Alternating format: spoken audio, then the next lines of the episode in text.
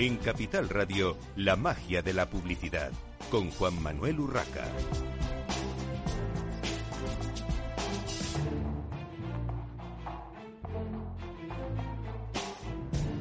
Bienvenidos un viernes más a la magia de la publicidad en Capital Radio. Les habla Juan Manuel Urraca.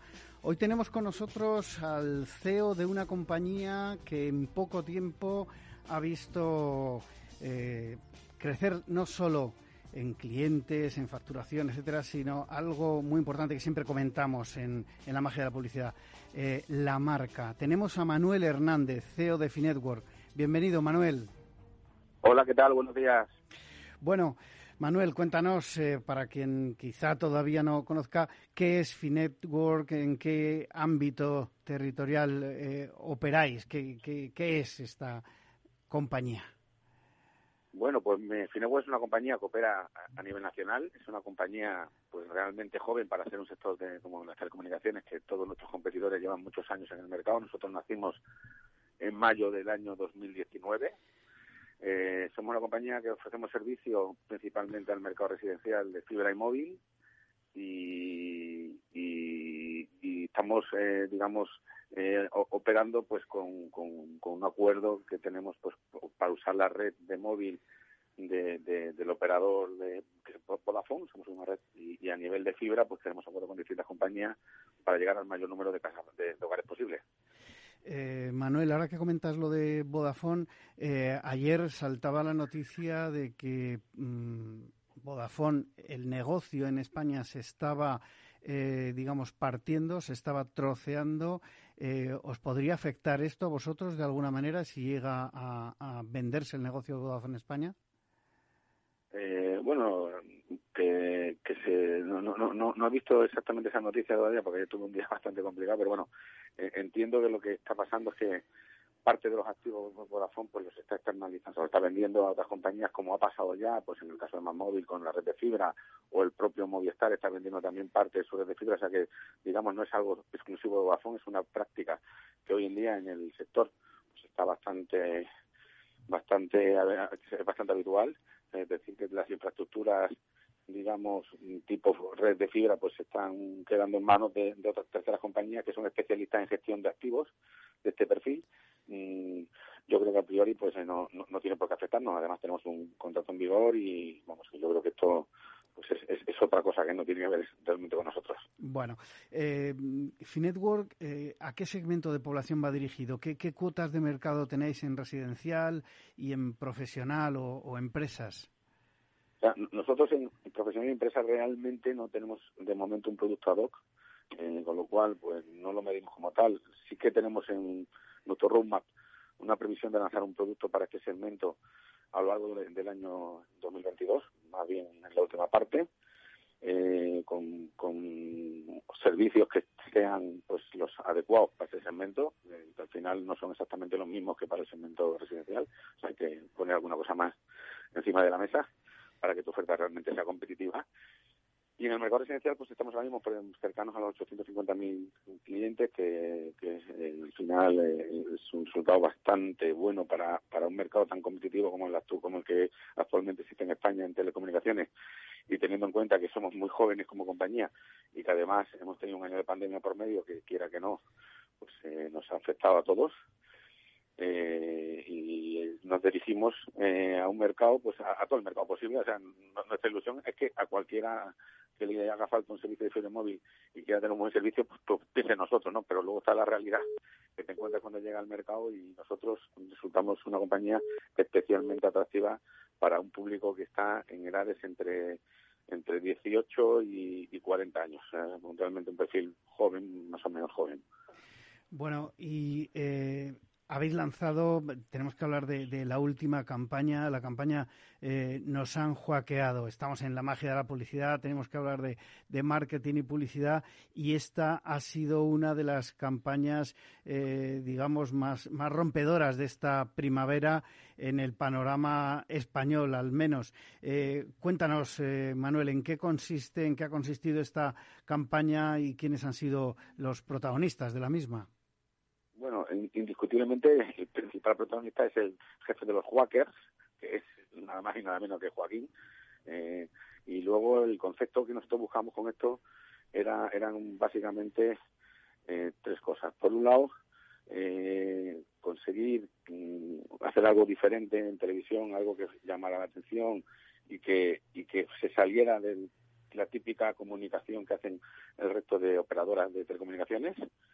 Segundo, eh, tratar de mandar un mensaje de que las cosas se pueden hacer mejor, que al final es nuestro, nuestro cliente principal y, que, y que incluso queriéndolo hacer, pues pues que, siempre hay que volver a, a, revisarse uno a sí mismo para poder hacerla todavía mejor, que es ese concepto de juaquearse, que es ponerte en positivo y, hacer las cosas lo más eh, positivamente posibles.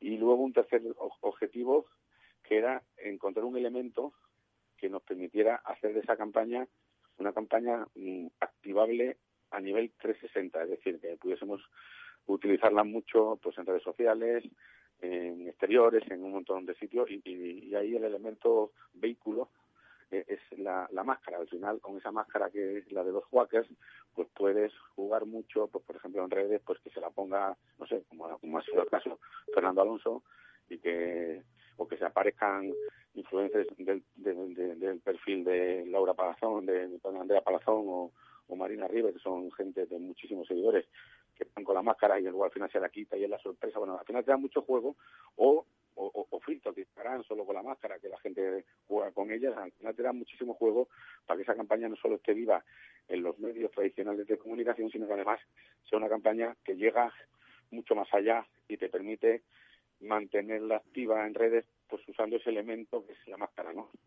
¿Y qué medios habéis utilizado para, mm, estabas eh, comentando el tema de, redes sociales, pero habéis utilizado más, más soportes? Sí, nosotros hemos utilizado todos los soportes donde puedes llegar a comunicar algo en, publicidad. O sea, hemos tenido pues televisión, hemos tenido radio, hemos tenido prensa, hemos tenido exteriores, hemos tenido eh, todo tipo de redes, hemos estado en YouTube, o sea, realmente hemos hecho un 360 real de la campaña. Bueno, y a ver, al final todas las campañas eh, se destinan, eh, aparte de branding, a, venta y de alguna manera hay que medirlo. ¿Habéis medido ya eh, los resultados de esta campaña? ¿Qué ha supuesto para Finetwork este nos han juaqueado? Para nosotros, medirlo realmente el impacto lo hemos notado de manera prácticamente inmediata. Piensa que una empresa como la nuestra pues opera en canales que son fáciles de medir eh, estos efectos, como por ejemplo es la venta web o la televenta inbound, que son clientes que ven el teléfono y nos llaman inmediatamente cuando lo van a la televisión, con lo cual medir los picos que te produce eh, ese efecto de comunicación es, es, es, es rápido eh, en este efecto rápido, pendiente de una valoración, de una valoración digamos, más fina, eh, la realidad es que ha sido muy exitosa en términos de venta y prácticamente pues hemos crecido entre un 35 y un 45% de las ventas que venimos teniendo. Y en cuanto a branding, no sé si habéis eh, medido el, el recuerdo, bueno, todo lo que significa el, reconocimiento de marca. Sí, como tú bien has comentado al principio, todavía somos una marca que llevamos poco tiempo en el mercado y todavía pues, tenemos recorrido en términos de awareness y, es uno de nuestros objetivos de esta compañía, no solo era vender más, sino también mejorar nuestro ratio de awareness. Este ratio en particular lo tenemos ya pedido, pero todavía no tengo el dato exacto. Yo, yo entiendo que por el efecto que nos llega por, por otros sitios debe haber tenido un impacto relevante, pero realmente el dato exacto pues en este momento no lo tenemos, porque todavía sigue la campaña en vigor. Claro, claro, claro. Bueno, eh, más adelante seguro que te haremos un hueco, Manuel, en estos micrófonos para que, para que nos des ese, ese dato y, ponernos al día de, de, lo que ha significado esta campaña. Pero eh, Finetwork no solo eh, ha hecho este, esta acción concreta, este nos han hackeado. Eh, ayer, por ejemplo, Finetwork participaba como patrocinador en un evento con Fernando Alonso es uno de vuestros eh, embajadores de marca. ¿Qué, otras figuras destacadas estáis utilizando como embajadores? Pues eh, efectivamente ayer tuvimos un evento en Barcelona para presentar pues que mm, apostábamos en el deporte como patrocinadores no solo por los deportistas de élite sino que también pues, por, las canteras en este caso las canteras del motor eh, pues siendo patrocinadores principales del equipo de karts de Fernando Alonso y además empujando para que Sandro Pérez, que es una de las joyas de la corona a nivel de, chavales con potencial, el campeón de España el año pasado en Cádiz, con 12 años y con muchísimo potencial, pues que lo apadrine y lo guíe en su trayecto, que le quedan muchos añitos, pero tenga un guía espiritual como Fernando Alonso en este mundo del motor, que no se puede tener uno mejor.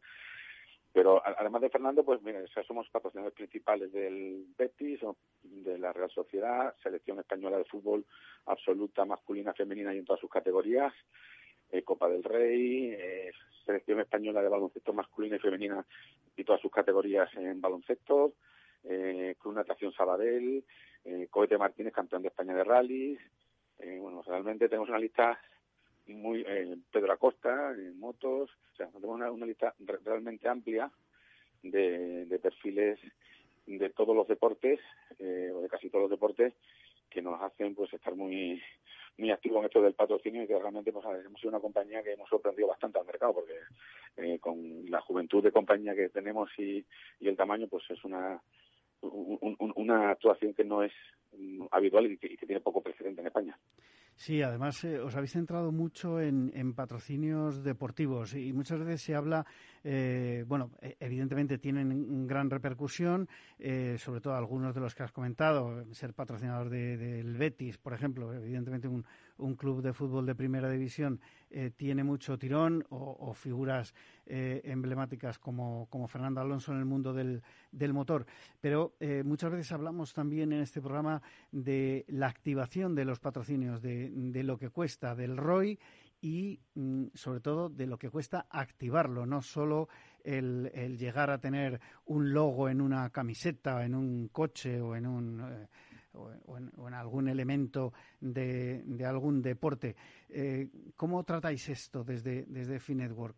Eh, Yo estoy absolutamente de acuerdo contigo en que eh, poner un logo en algún sitio, pues realmente es como ser mobiliario urbano, o sea que no, no, no impactas, no, no tiene no tiene no tiene sentido es difícil conseguir retorno solo con eso con lo cual necesariamente hay que invertir además en activación de, esos patrocinios, que, yo creo que, es donde está la clave y sobre todo en la forma en que, en que manejas esas activaciones. Nosotros eh, trabajamos muy estrechamente y gracias a Dios con un nivel de comunicación y colaboración fantástico con todos los patrocinados que tenemos y hacemos cosas que incluso les retamos a ellos que nunca habían hecho antes, pues sobre todo en el mundo digital. Nosotros somos una compañía mm, que en el entorno de redes y en el mundo digital pues somos, yo creo, bastante rupturistas e incluso tenemos hasta un tipo de comunicación que yo creo es bastante reconocible. Usted me comentaba un compañero tuyo que, que había hasta casi un estilo fit de comunicar en el mundo digital.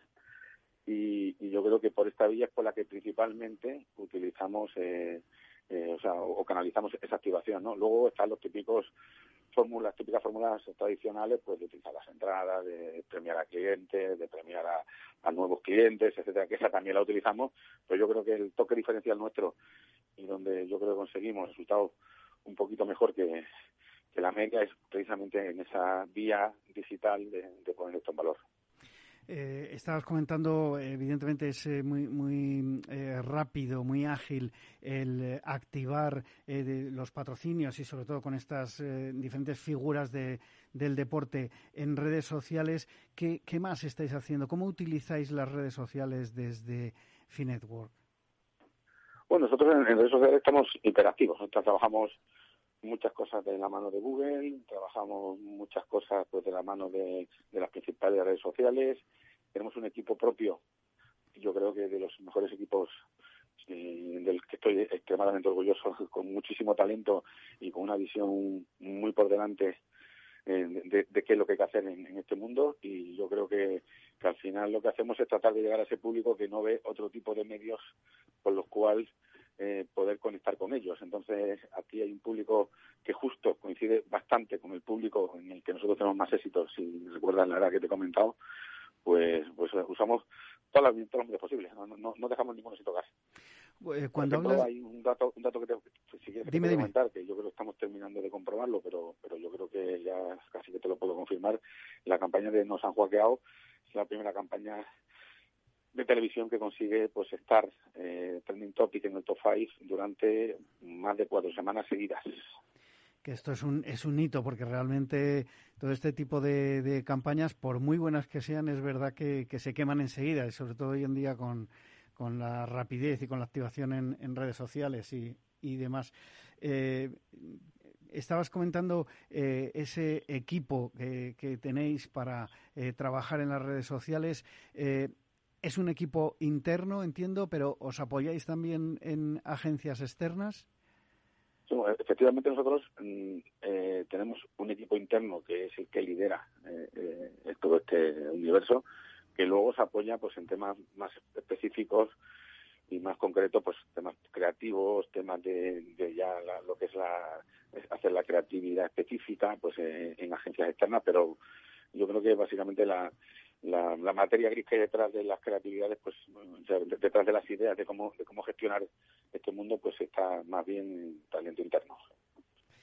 Bueno, eh, cambiando un poco de tema, aparte de todo el mundo digital, eh, lo mencionabas antes, habéis estado también en medios convencionales, eh, con una potente campaña en, televisión, con diversos tipos de, spot, habéis estado también en, en radio. En general, eh, ¿cuál puede ser, eh, si nos puedes dar algún dato, no, no de inversión, pero por lo menos sí en porcentaje, eh, en la relación entre la inversión en, medios convencionales y en digitales?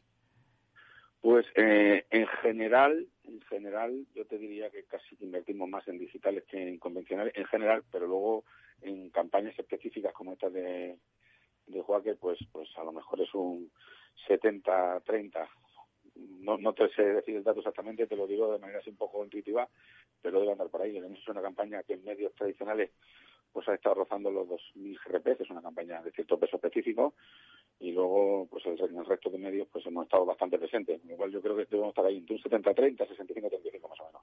Entiendo que también, claro, lo enfocáis eh, mucho a vuestro público objetivo. Comentabas eh, un público eh, más bien joven, eh, residencial y, bueno, ese público, ese objetivo mm, real suele estar sobre todo en, digital, aunque por supuesto se puede impactar con otros, con otros soportes, porque de hecho habéis utilizado con profusión el exterior, en concreto en Marquesinas, habéis estado en, en Mupis, en Vallas esta parte eh, vais a seguir, eh, digamos, utilizándolo, vais a seguir en esa línea de, tener también presencia en exterior.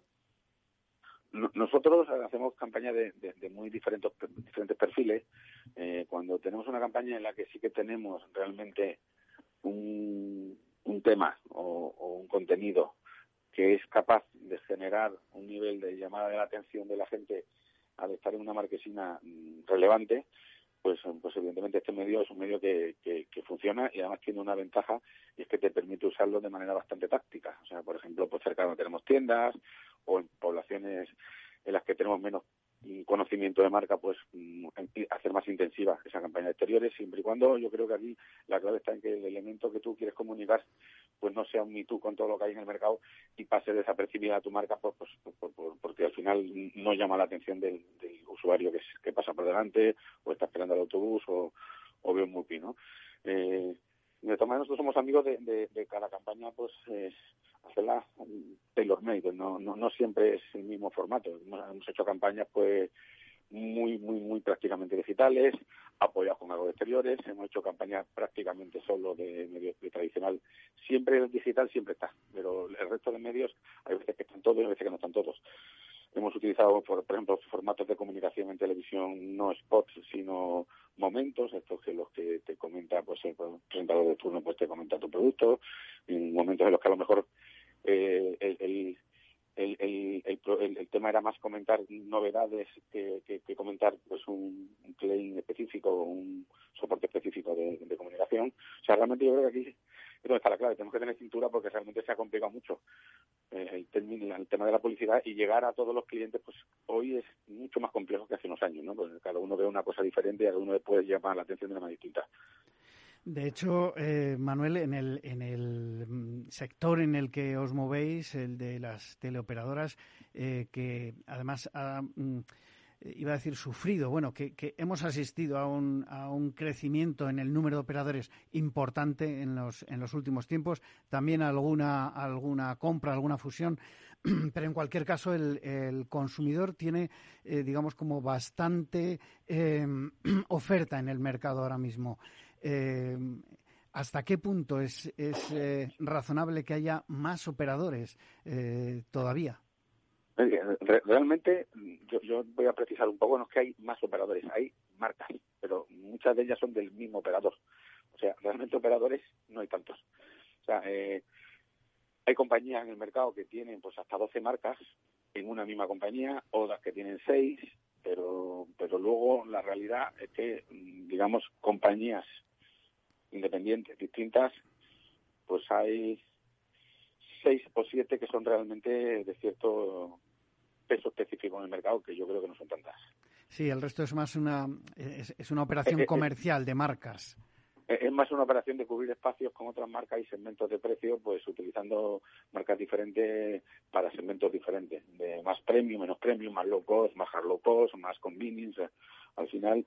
y luego hay otros que eh, que han crecido a base de compras de otras marcas y, lo que tienen pues es eh, la, pues la herencia de esas marcas que han comprado que las siguen manteniendo activas y tienen muchas marcas en, su cartera. Claro. Eh, cambiando un poco pero, pero realmente no, no, son tantos operadores, sino son muchas marcas. Yo entiendo que esto es algo que posiblemente cambie en el corto plazo porque con las fusiones que ha habido, que se han comunicado hace poco, las fusiones que se han comunicado hace poco pues a nivel nacional de dos grandes compañías como son Orange y Grupo Móvil, entre los dos acumulan muchísimas marcas, muchas solapadas en posicionamiento y yo creo que ellos tendrán que hacer un ejercicio de sentido común, me imagino, es cosa suya, pero me imagino que, que tras ese sentido, ejercicio de sentido común pues se habrá una rebaja de número de marcas y esto se irá normalizando un poco. Bueno, veremos cómo, cómo queda eso. a, ver, a, ver, qué pasa. Nos quedan 30 segundos, Manuel. Eh, ¿Tenéis tiendas? ¿Cómo están funcionando? En 30 segundos. Pues mira, las tiendas eh, al final están eh, funcionando yo creo que bastante bien. Eh, mm, son tiendas que, de momento son pocas, pero nuestra intención es ir, creciendo con ellas. Y al final, aunque todo el mundo evolucione hacia lo digital, el, mundo del canal físico sigue siendo un mundo importante porque hay mucho consumidor que si no estás ahí no, termina comprando tu servicio, con lo cual pues seguiremos teniendo que apostar por ese canal. Sí, todavía hay, hay diversos eh, tipos de consumidores y tenéis que llegar a todo. Eh, Manuel, muchísimas gracias por haber estado en esta mañana de viernes con nosotros en la magia de la publicidad en Capital Radio. Despedimos a Manuel Hernández, CEO de Finetwork. Nosotros vamos a una pausa breve para la publicidad y continuamos.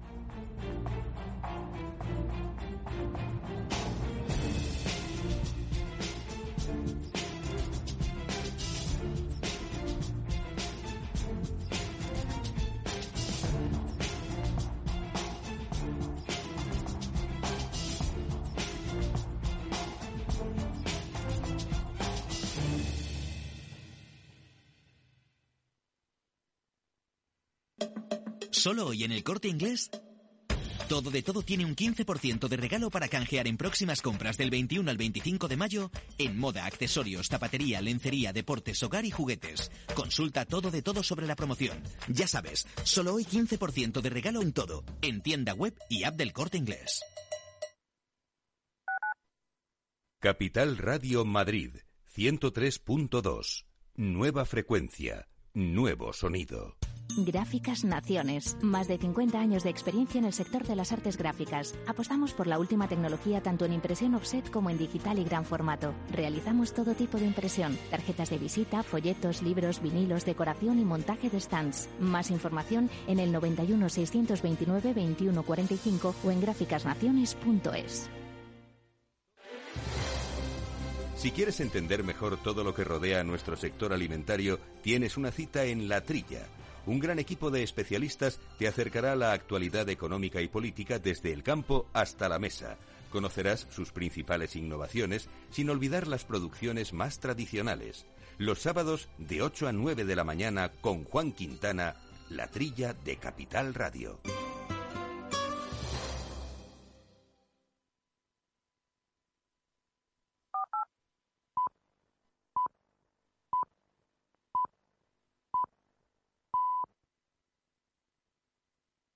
La magia de la publicidad, con Juan Manuel Urraca.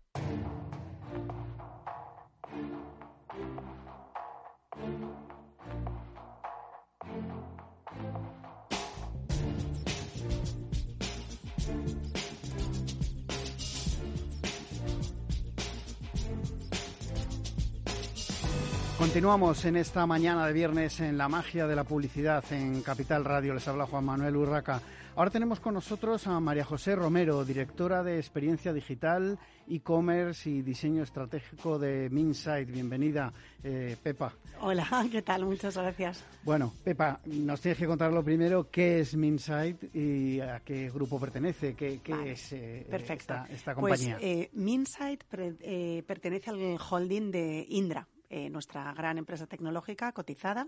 Minsight es la unidad de, tecnologías de la información eh, dentro de Indra. Sabéis que eh, Indra tiene dos negocios principales. Uno es todo lo referente a sector de defensa, seguridad, transporte eh, y todo lo que es eh, lo que llamamos ATM, todo lo que es eh, tráfico aéreo, ferroviario, etcétera, todo lo que tiene que ver con transporte, defensa y seguridad. Y luego está el negocio de tecnologías de la información. Este negocio, que antes era otra parte de Indra, se, redefinió ¿no? un poco como, como marca propia y desde hace cinco años todo el negocio de tecnologías de la información del grupo de Indra se llama Minsight. ¿Y dónde opera la compañía? ¿Dónde opera Minsight? Evidentemente ya no, no nos refiramos a, a, Indra. A Indra. Bueno, pues Minsight opera a nivel internacional. Yo creo que estamos presentes en cerca de 35 países. Fundamentalmente nuestro negocio está en, en España, en Latinoamérica, en, en Italia y luego tenemos mm, pequeños eh, proyectos o, presencia en hasta 35 eh, países más dentro del mundo, ¿no?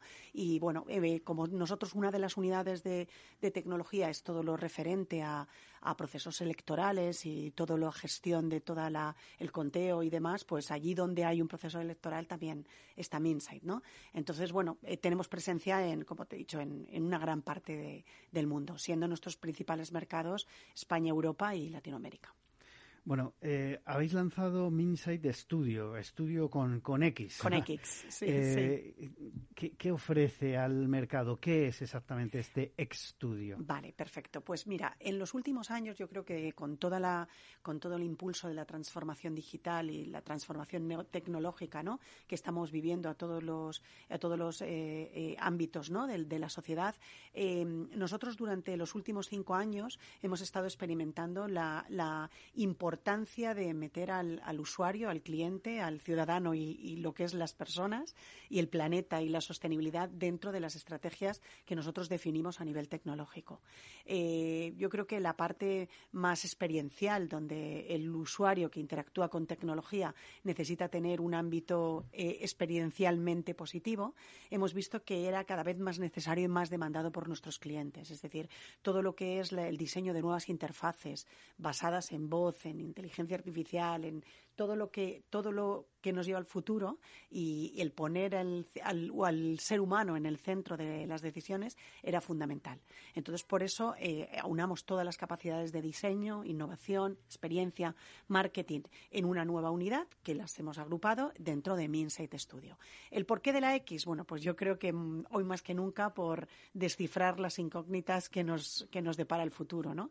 Yo creo que estamos viviendo un momento de incertidumbre, de, de dificultad de predecir qué va a pasar en, en los próximos años y la X de estudio es la X, es la incógnita que ayudamos a descifrar.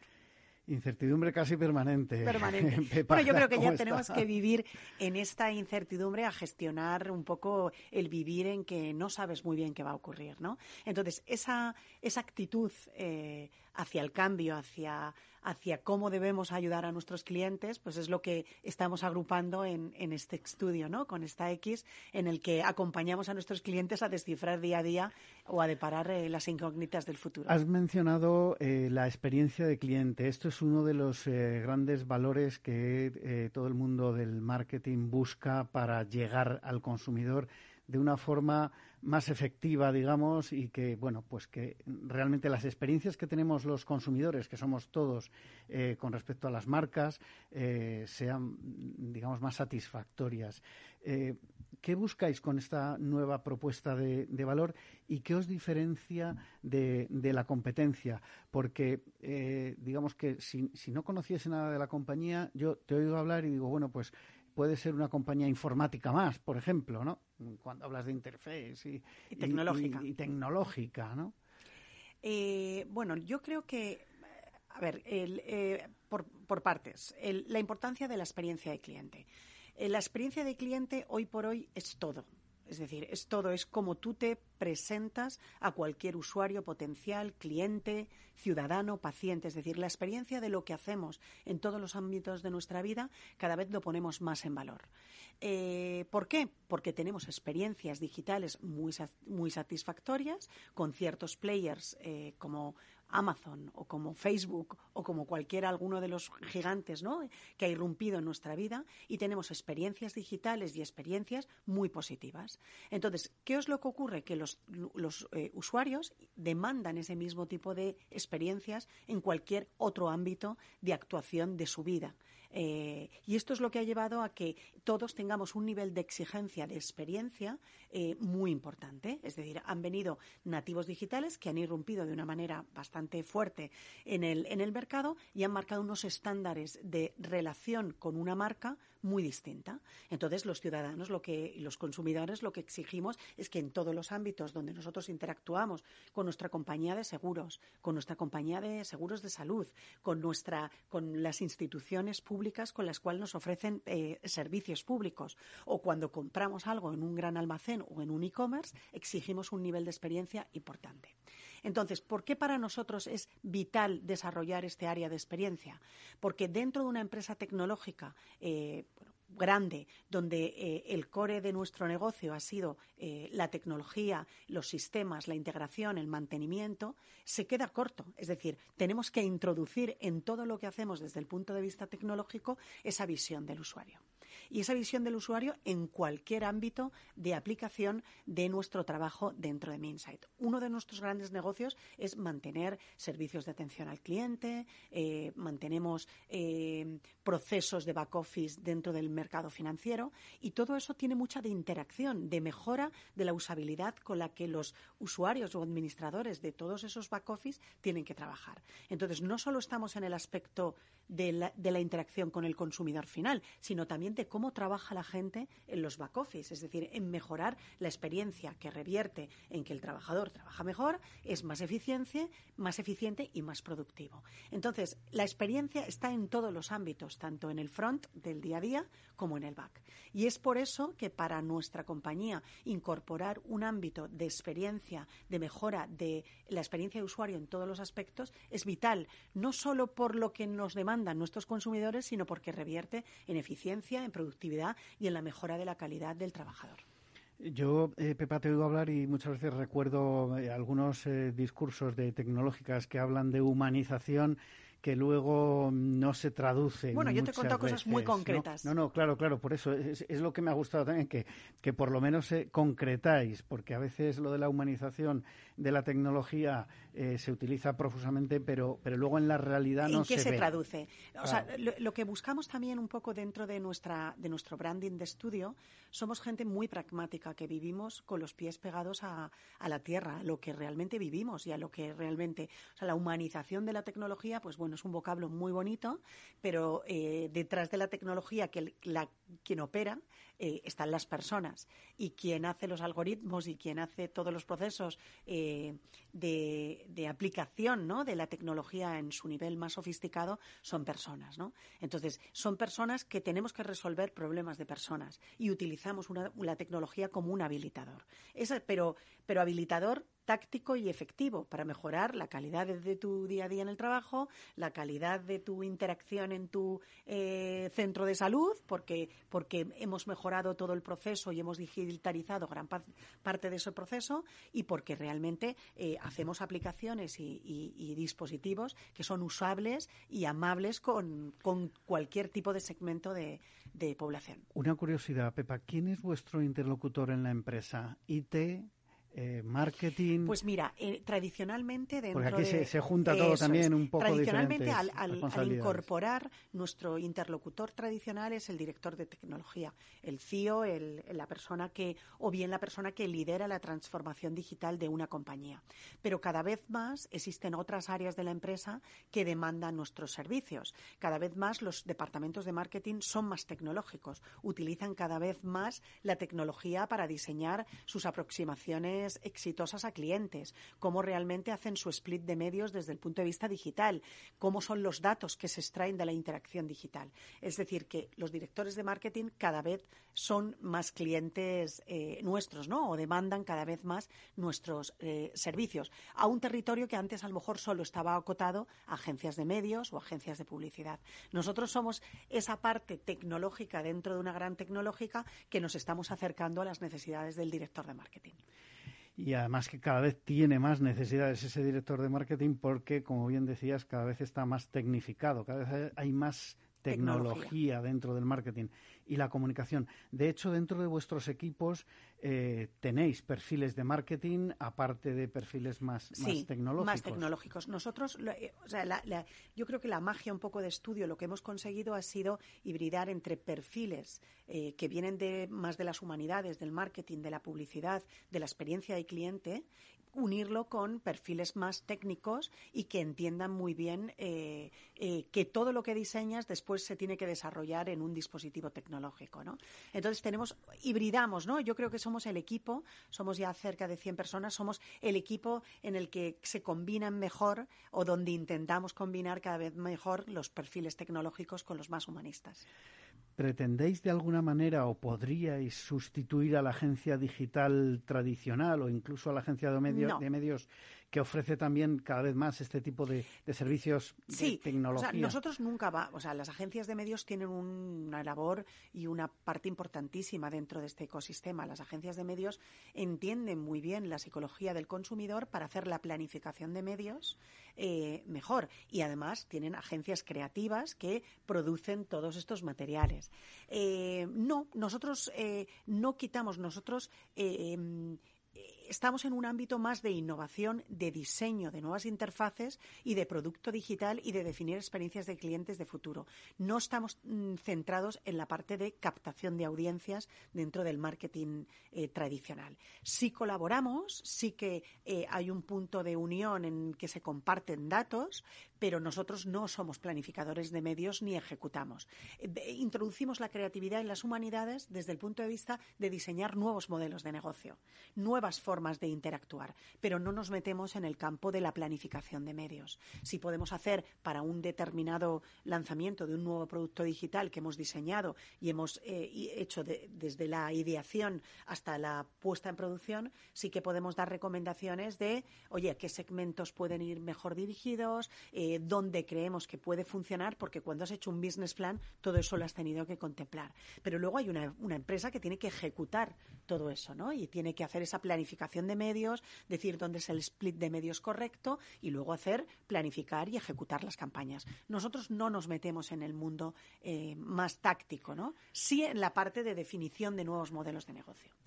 ¿Qué tipo de proyectos está demandando el mercado en, este, en estos momentos? El e-commerce parece que se lleva, digamos, la mayor parte o, casi de los proyectos, de los desarrollos que, hay en digitalización para las empresas, pero ¿en qué más, eh, qué, más nos puedes contar? Bueno, hay mucha...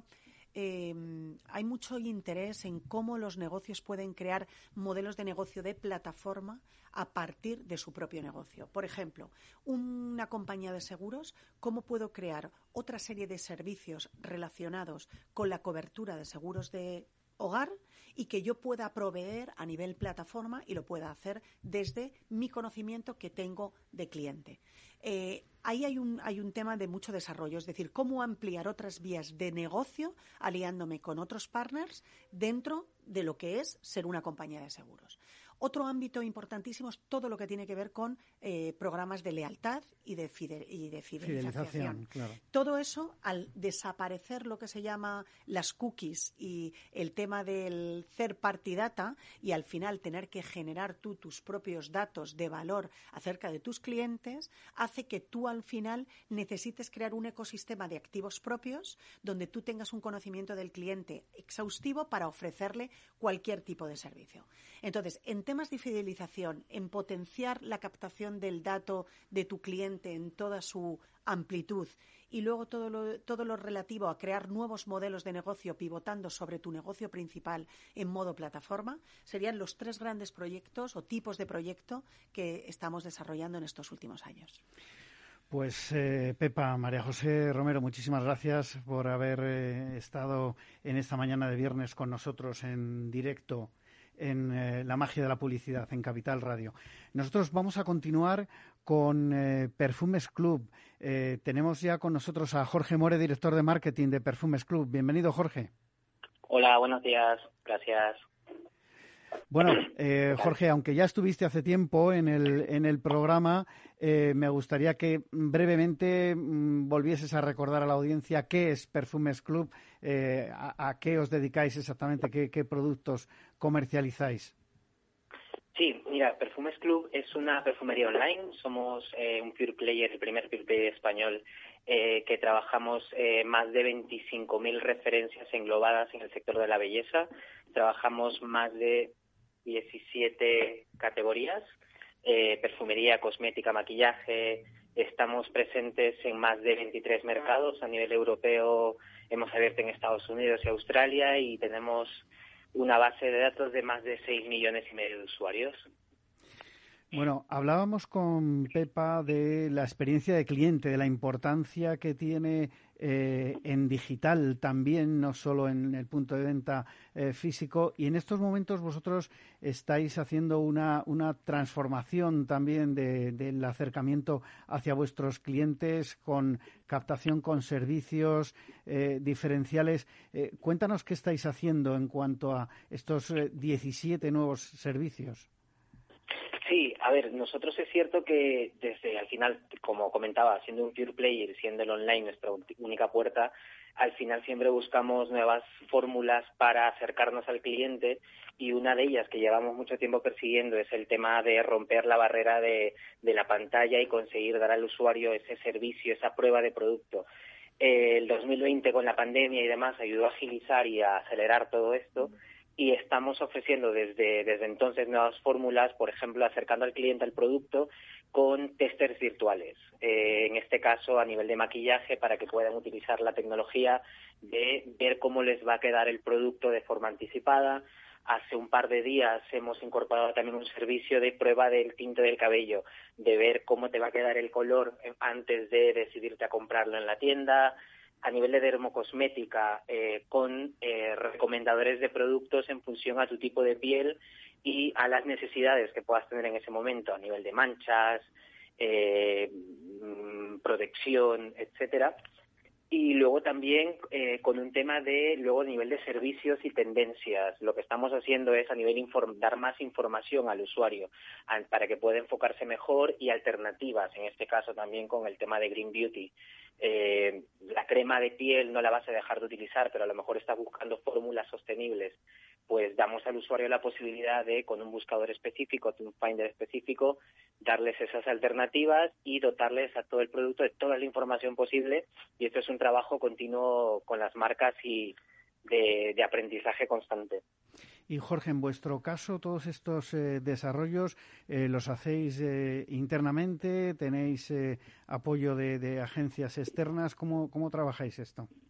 Sí, es un mix, un mix. Eh, evidentemente las ideas vienen, luego después te pones en la búsqueda de agencias o incluso de las propias marcas que también probablemente estén trabajando con algunas tecnologías para potenciar su producto y pues nos enganchamos a ellas para dar esa experiencia al usuario y otras que sí directamente se gestionan de forma interna ya que gracias al dato que tenemos del propio cliente eh, de las propias búsquedas en la web y toda la información del producto pues puedes generar a nivel interno una serie de, fórmulas y de presentaciones distintas para que para poder conseguir impactar al usuario.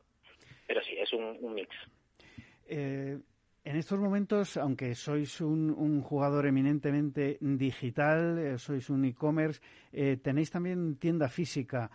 ¿Cuál es vuestra vuestra apuesta por el mundo físico en estos momentos? Mm, el mundo físico sí, hemos, bueno, hemos abierto hace muy poco una tienda física en Palma. Al final, el factor diferencial que estamos intentando apostar por ahí es lo primero, intentar acercar que el usuario pueda ver, eh, tocar la, herramienta de la parte virtual de los probadores y demás. Luego, por otro lado, la apuesta de, conseguir trasladar el, precio, el mismo precio del, del online al físico, siendo ese nuestro mayor eh, punto diferenciador pero sí es verdad que de momento no es eh, la unicanalidad, por así decirlo, no es nuestro no es, nuestro foco. No lo descartamos en un futuro, pero es verdad que de momento esta tienda está solo en Palma y no sé, una pop-up y demás se podría valorar, pero es cierto que de momento el 99% de nuestro negocio es online y seguimos enfocados en ello. Porque de, alguna manera también, Jorge, eh, toda la, situación que hemos sufrido con la pandemia, el, estar confinados, eh, el tener restricciones a nivel de acceso a, los puntos de venta eh, físicos, entiendo que os, ha, que os ha beneficiado. ¿Habéis valorado de alguna manera cómo ha repercutido, qué, qué incrementos habéis tenido en cuanto a vuestro e-commerce en estos dos años? Sí, a nivel de clientes nuevos, a nivel de tráfico, fue una, como te decía, fue una, una bomba de, y aceleró todo el proceso. Este, todo lo que sucedió en el 2020 a nivel de reconocimiento de marca, de distintos tipos de productos y sobre todo de, de acumulación de data y de aprendizaje, eh, nosotros lo pronosticábamos incorporar al, a, la web en el 2025, probablemente porque había muchas herramientas y tecnologías que estaban en proceso de desarrollo y que todo se agilizó. El tema del proveedor virtual, el incremento de la base de datos de forma considerable y el tráfico y pico de ventas eh, fue considerable. Eh, y afortunadamente hemos ido consolidándolo y afianzando esa, a esos clientes en los dos últimos años. Pero sí, desde mm, finales de marzo, principios de abril de 2020 ha sido un no parar de, de, de incremento de pedidos, afortunadamente, de aperturas de nuevos mercados y afortunadamente fuimos ágiles en ese sentido para, para seguir creciendo y proponiendo nuevas fórmulas a los clientes.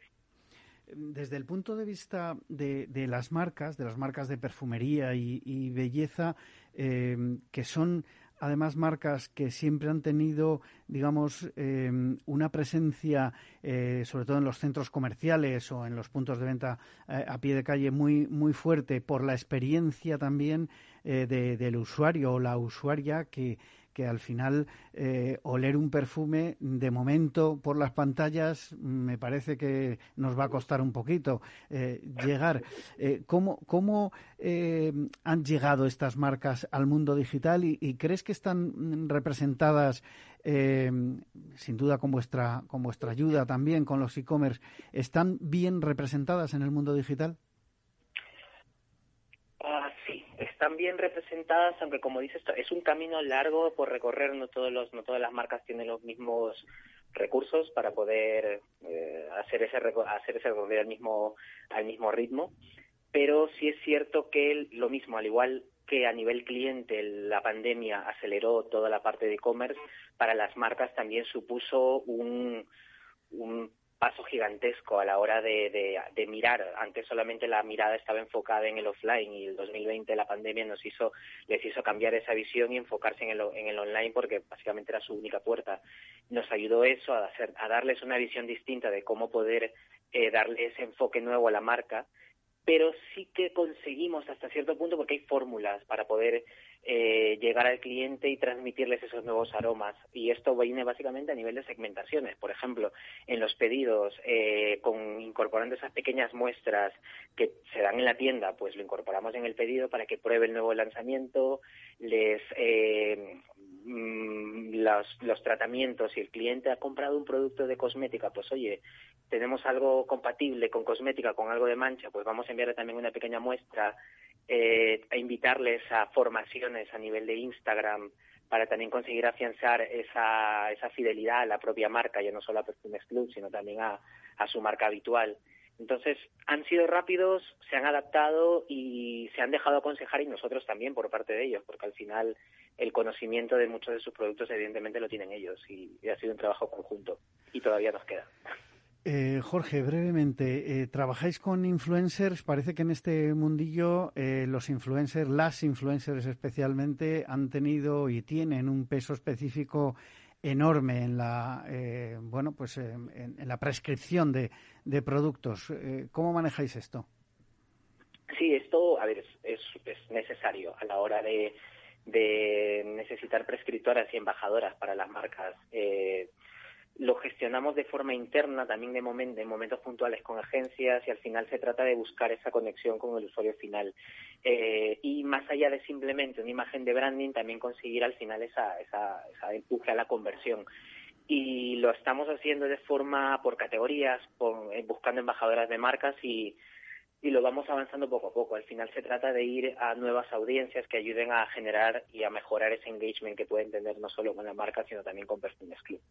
¿Y el, uso de influencers, eh, Jorge, eh, es rentable? Porque muchas veces se habla de, eh, se pone en duda también los, los volúmenes de seguidores, seguidoras de, algunos o algunas influencers y, se está hablando ya también del ROI, del uso de influencers. Eh, a ver, a nivel de branding y de awareness es rentable. Al final te ayuda y demás.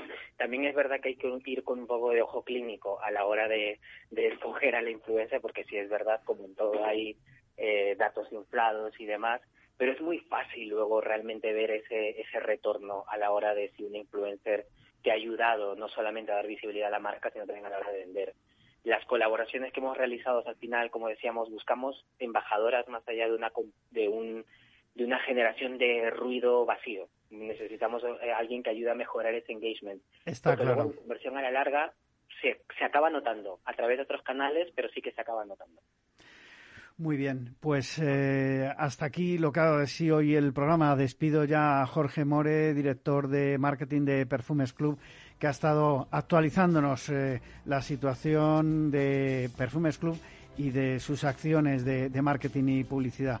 A todos ustedes les espero el próximo viernes en La Magia de la Publicidad en Capital Radio. Les habla Juan Manuel Urraca.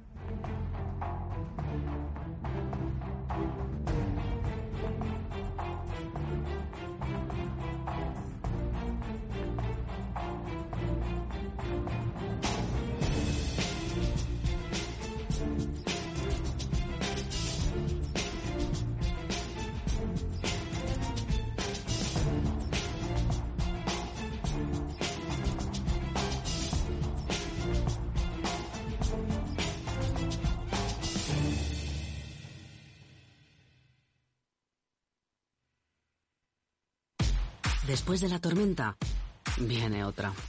El cambio climático lo ha cambiado todo y los riesgos son más y más imprevistos, como el pedrisco, el viento o las lluvias. Por eso necesitas un buen seguro agrario que garantice tu tranquilidad. Y ahora es el momento de contratar tu seguro de cítricos. Agroseguro. Trabaja sobre seguro. Capital Radio Madrid, 103.2. Nueva frecuencia, nuevo sonido. Hemos creado un lugar para ayudarte a crecer, donde cada pregunta tiene su respuesta, donde acompañamos a empresas y autónomos en su camino hacia la digitalización y sostenibilidad, donde estar al día de ayudas y subvenciones, donde se impulsa la internacionalización de todos los negocios, con contenidos pensados para aprender, inspirar y crecer. Santander Impulsa Empresa, el lugar para avanzar. Disfruta de la mejor cocina gallega en Montes de Galicia. Todo un clásico moderno en el barrio de Salamanca. Disfruta de la variada dieta atlántica, de las mejores carnes y pescados tratados con respeto y transparencia y regados con una de las mejores bodegas de la zona. En grupo, en familia o en pareja, Montes de Galicia te ofrece el espacio perfecto en cada ocasión. Si mantienes la cabeza en su sitio, cuando a tu alrededor todos la pierden, si crees en ti mismo cuando otros dudan, el mundo del trading es tuyo. Trading 24 horas, un sinfín de oportunidades. Cuando ves la oportunidad, IG. Todas las operaciones conllevan riesgo. 76% de las cuentas de inversores minoristas pierden dinero en la negociación de CFD con este proveedor. Debe considerar si comprende el funcionamiento de los CFD y si puede permitirse asumir un riesgo elevado de perder su dinero. Todos los lunes de 11 a 12 de la mañana en Capital Radio tienes una cita con Rock and Talent. Un programa diferente que combina el talento con las canciones de rock más inspiradoras. De la mano de Paloma Orozco conocerás gente emprendedora, las startups más novedosas y las ideas más originales del mundo de la gestión. Rock and Talent. Los lunes nunca fueron tan sorprendentes.